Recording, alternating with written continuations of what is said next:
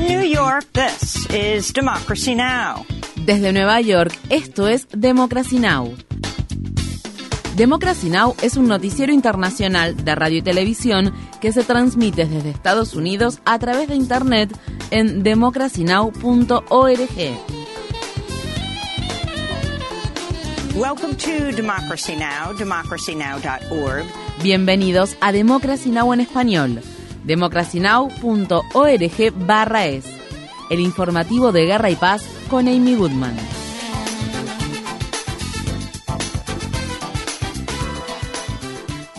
Las elecciones presidenciales en Turquía, que han generado gran expectación, parecen encaminarse a una segunda vuelta el 28 de mayo, luego de que Erdogan no logró obtener más del 50% de los votos requeridos para ganar los comicios en primera vuelta y asegurar su permanencia en el poder. El principal candidato de la oposición, Kemal Kilicdaroglu, quien prometió estrechar los lazos con la OTAN y la Unión Europea, al igual que reforzar las instituciones democráticas, pone en juego las dos décadas de Erdogan en el poder. Un tercer candidato, un rival de derecha recibió alrededor del 5% de los votos. Las elecciones llegan en un momento en el que gran parte de la población turca tiene que lidiar con el aumento del costo de vida y cuando los residentes del sur del país aún se están recuperando de los trágicos terremotos ocurridos en febrero. Para más información sobre las elecciones presidenciales de Turquía, visite nuestro sitio web democracynow.org/es. En las elecciones legislativas en Tailandia, que también han generado gran expectación, los votantes rechazaron de manera contundente al gobierno respaldado por los militares que llegó al poder tras un golpe de Estado que se produjo en 2014. El partido de oposición reformista, liderado por jóvenes Move Forward, y el partido populista Peutai, controlado por la multimillonaria familia Shinawatra, obtuvieron la mayoría de los votos. Los dos principales partidos opositores acordaron formar una coalición con otros grupos, aunque tendrán que enfrentarse a las reglas establecidas por los militares, las cuales otorgan a la Junta Militar un poder significativo. Estas fueron las palabras expresadas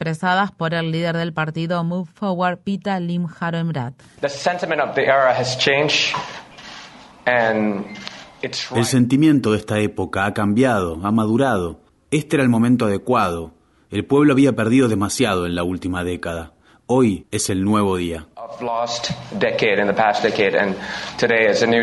El partido Move Forward se comprometió a reformar las leyes del Les Majesté de Tailandia, por las que se detuvo y encarceló a varias personas que insultaron a la monarquía luego de las protestas masivas de 2020 que lideraron los jóvenes para exigir la reforma del sistema monárquico del país. Ucrania afirma que Rusia perpetró este lunes un ataque con misiles en la ciudad Abdivka de la región de Donetsk y dejó un saldo de al menos cuatro personas fallecidas y un hospital dañado. Esto se produce al tiempo que las Fuerzas Armadas ucranianas dijeron haberlo logrado avances en la devastada ciudad oriental de Bakhmut tras hacer retroceder a las Fuerzas Armadas rusas. Sin embargo, Rusia aún controla la mayor parte de la región. En la mañana del lunes, Rusia informó que dos coroneles de alto rango fallecieron en Donetsk, la región oriental donde se encuentra Bakhmut. Durante el fin de semana, el periódico The Washington Post informó que los documentos filtrados recientemente de los servicios de inteligencia de Estados Unidos muestran que el jefe de la organización paramilitar Wagner, Yevgeny Prigozhin, propuso a las Fuerzas Armadas ucranianas dar la información sobre dónde atacar a las Fuerzas Armadas rusas si se retiraban de Bakhmut. Mientras tanto, el presidente ucraniano Volodymyr Zelensky se encuentra en el Reino Unido donde el gobierno británico prometió proveer drones armados de largo alcance para luchar contra la invasión rusa. La visita forma parte de una gira relámpago por Europa que el presidente ucraniano realizó durante el fin de semana, donde se reunió con el Papa Francisco en el Vaticano y los líderes italianos en Roma. Zelensky también viajó a Alemania, que prometió enviar unos 3.000 millones de dólares más en ayuda militar y a Francia, que prometió enviar más tanques blindados. Luego de cinco días de combates en los que murieron al menos 33 palestinos, incluidos menores, y un israelí, el ejército de Israel y el movimiento Yihad Islámica Palestina en Gaza acordaron el sábado un alto el fuego que fue mediado por Egipto. Tras los bombardeos perpetrados por Israel, muchos habitantes de Gaza se enfrentan a la pérdida o destrucción de sus hogares, así como al trauma que generan los ataques. Estas fueron las palabras expresadas por una niña de Gaza. Mi infancia, mis sentimientos y mis sueños estaban todos en esta casa. Yo me crié en esta casa.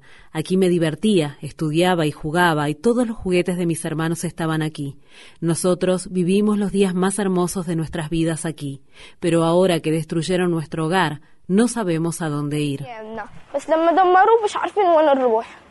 En los territorios ocupados de Cisjordania, tres palestinos murieron en los operativos militares que Israel llevó a cabo durante los últimos días en la ciudad de Naplusa o cerca de esta. Todo esto ocurre al tiempo que los palestinos celebran este lunes el aniversario número 75 de la Nakba, un evento histórico en el que cientos de miles de palestinos fueron expulsados por la fuerza de sus hogares antes y durante la formación del Estado de Israel en 1948. En Birmania, al menos seis personas fueron reportadas muertas después de que un poderoso ciclón tocó tierra el domingo. El ciclón Mocha es una de las tormentas más poderosas que ha azotado la región. Cientos de albergues para refugiados rojiñas sufrieron destrozos, mientras que la ciudad capital del estado noroccidental de Rakhine quedó prácticamente destruida. La red eléctrica y las líneas de comunicación se han visto interrumpidas y los trabajadores humanitarios luchan por llegar a las áreas necesitadas. El ciclón también provocó inundaciones masivas y deslizamientos de tierra en el país vecino de Bangladesh. En Kenia, el número de muertos por el culto de ayunar hasta morir de hambre promovido por la Iglesia Internacional de la Buena Nueva Hacienda 201. Entre los muertos se encuentran varios menores. El líder de la secta apocalíptica, Paul Mackenzie, está acusado de inducir a sus feligreses a hacer ayuno hasta morir de hambre y de hacer morir de hambre a sus hijos e hijas. Una comisión está investigando si la negligencia por parte de las autoridades administrativas o de inteligencia tuvo algo que ver con lo sucedido. En Guatemala, el destacado periódico de investigación El Periódico está cerrando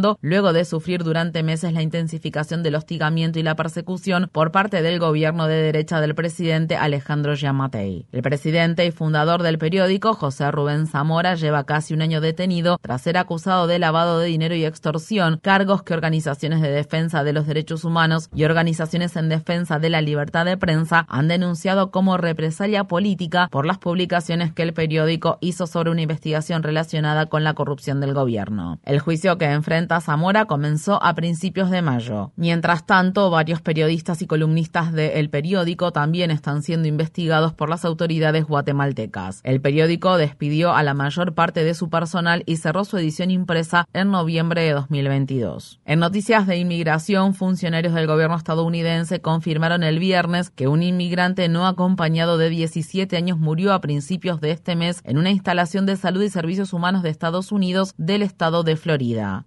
Eduardo Maradiaga Espinosa, un joven oriundo de Honduras, fue hallado inconsciente y luego fue declarado muerto en un hospital local. El gobierno hondureño exige que se realice una investigación sobre su muerte. Mientras tanto, la madre del adolescente dice que no ha recibido información sobre la causa de muerte de su hijo. Según se informa, Espinosa padecía epilepsia. La cadena CBS informa que este es el segundo menor no acompañado que muere durante el gobierno de Biden. Un menor hondureño de cuatro años murió en marzo mientras se encontraba bajo la custodia del Departamento de Salud y Servicios Humanos tras ser hospitalizado por un paro cardíaco. Los funcionarios del gobierno no habían reportado dicha muerte. El senador republicano del estado de Alabama, Tommy Tuberville, ha recibido duras críticas por los comentarios que hizo a favor de la presencia de nacionalistas blancos en las Fuerzas Armadas estadounidenses y en contra de los esfuerzos del Pentágono para sacarlos de sus filas. Tuberville hizo los comentarios la semana pasada mientras hablaba con la emisora WBHM de la Radio Pública Nacional de Estados Unidos en Alabama.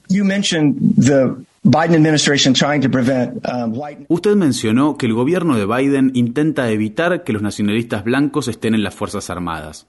¿Cree que deberían permitir que haya nacionalistas blancos en las Fuerzas Armadas? Bueno, ellos lo llaman así. Yo lo llamo estadounidenses.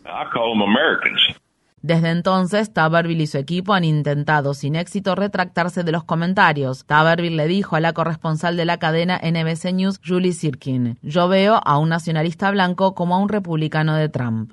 Taberville ya enfrentaba duras críticas por retrasar la nominación de candidatos militares debido a una política del Pentágono que cubre las licencias pagas para miembros del servicio que tienen que viajar fuera del Estado para someterse a un aborto. Taberville también dijo que el hecho de que un jurado encontrara a Donald Trump responsable de abuso sexual y difamación en el juicio civil presentado por la escritora Erin Carroll lo hace querer votar por él dos veces. En noticias relacionadas, el periódico The Washington Post informa que Jack Teixeira, un miembro de la Guardia Nacional aérea a quien se le atribuye la filtración de documentos clasificados del Pentágono, estaba obsesionado con las armas de fuego y se estaba preparando para una guerra racial. Los videos y los registros de chat muestran que el miembro de la Guardia Nacional de 21 años veía a las personas negras, liberales, judías y LGBT como enemigos y amenazas contra las que podría tener que luchar.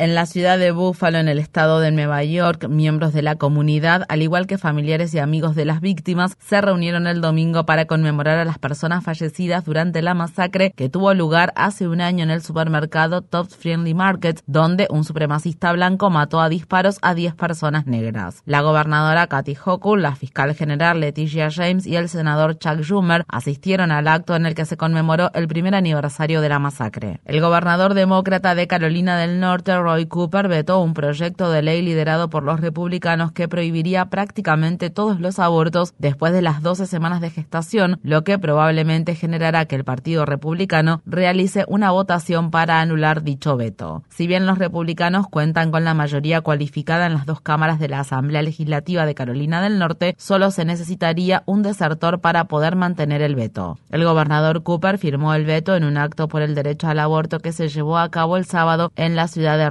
estas fueron las palabras expresadas por la activista a favor de los derechos reproductivos Janice Robinson cuando habló desde el evento.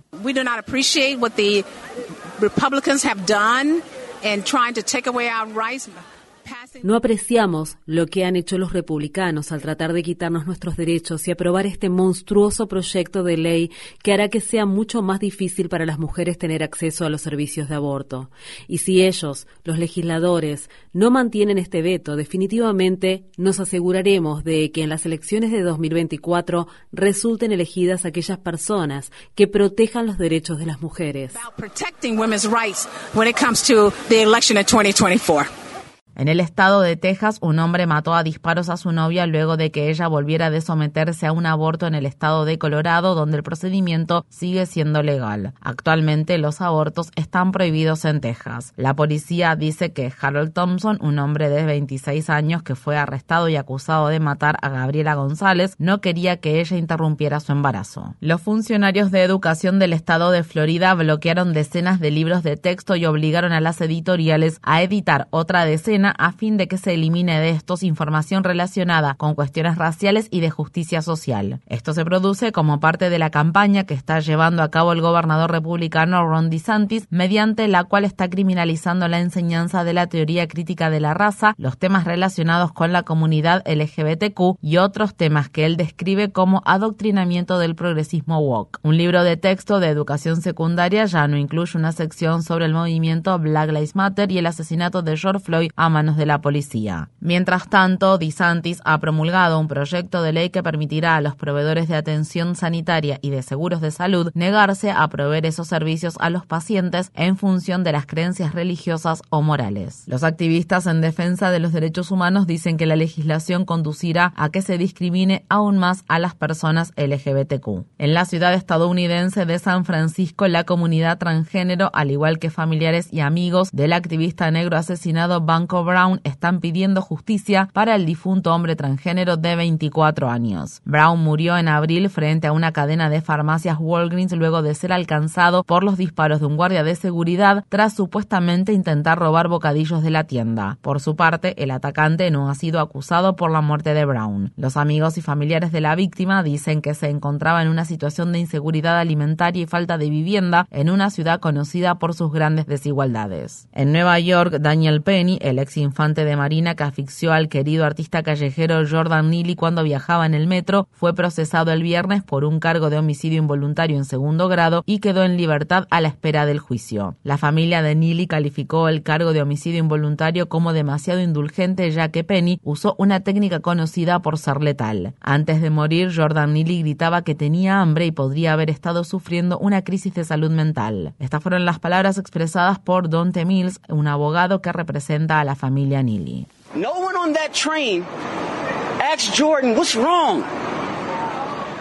Ninguna de las personas que se encontraban en ese metro le preguntó a Jordan qué pasa, ¿lo puedo ayudar en algo? En su lugar lo asfixiaron hasta provocarle la muerte. Entonces, para todos aquellos que dicen, he estado en el metro y he tenido miedo antes y no puedo decirles qué habría hecho en esa situación, les diré, pregunten cómo pueden ayudar, por favor. No ataquen, no asfixien, no maten, no le quiten la vida a nadie, no le quiten la vida al ser querido de alguien por el solo hecho de que se encuentren en un mal lugar. El funeral de Jordan Neely está programado para este viernes en Harlem. Infórmate bien. Visita nuestra página web democracynow.org/es. Síguenos por las redes sociales de Facebook, Twitter, YouTube y SoundCloud por Democracy Now! es.